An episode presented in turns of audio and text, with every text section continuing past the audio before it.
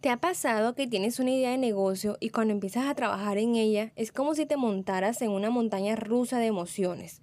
Un día te crees el rey del mundo y al siguiente estás en el suelo que quieres dejarlo todo. Empiezas a llenarte de incertidumbres, de miedos, inseguridades o sencillamente nos enfadamos porque las cosas no salieron como queríamos, te sientes solo, eufórico, impaciente, frustrado, estresado, desmotivado o con dejadez. ¿Te identificas con estas emociones también? Hola, soy Marcelo Espino y te doy la bienvenida a este nuevo capítulo de Emprender Todo es Posible aquí en nuestro programa en Fer Radio, Empresas y Familias Felices. Y hoy te enseñaré a cómo gestionar esas emociones cuando estamos emprendiendo.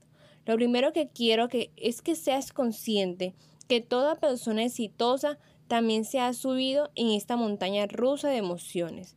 Y es porque son normales del cuerpo humano. Y es a causa de que las emociones son producidas por nuestro cerebro, quien posee la función principal de protegernos. Y para el cerebro, la acción de emprender de por sí lo percibe como un peligro. De la misma manera como percibe el peligro de estar cerca de un león. Cuando emprendes, te enfrentas a situaciones de incertidumbre. El cerebro reacciona de la mejor manera posible para protegernos físicamente y por eso aparecen las emociones que te señalé al inicio. Si quieres tener el poder de cambiar tus emociones cuando emprendes, es momento de que tomes nota en este preciso momento, porque emprender no solo se trata de gestionar recursos humanos y financieros, de asumir algún riesgo o de tomar decisiones. También se trata de saber gestionar las emociones que se están sintiendo, porque emprender implica una gran carga emocional. Como emprendedores, nuestra principal regla para gestionar esta montaña rusa es entrenar nuestro cerebro para que ante el mismo estímulo o situación, la emoción que genere sea lo que nos beneficia para tomar buenas decisiones. Los tres pasos para ello son, primero, reconoce y dale un nombre a esta situación.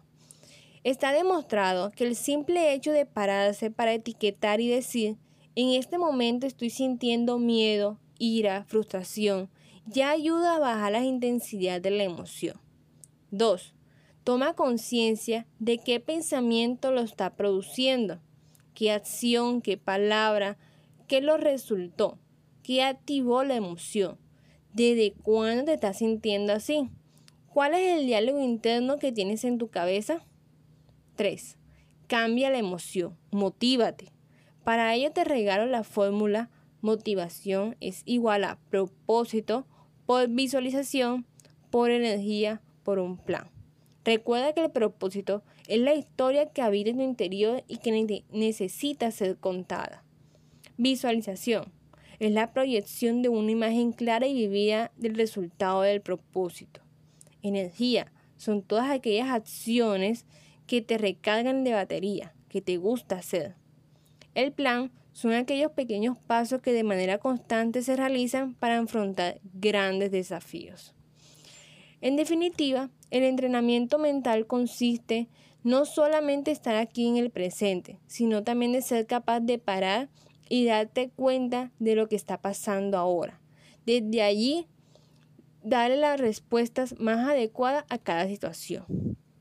En conclusión, nuestras emociones y cómo nos sentimos son fundamentales para la toma de decisiones en nuestro emprendimiento.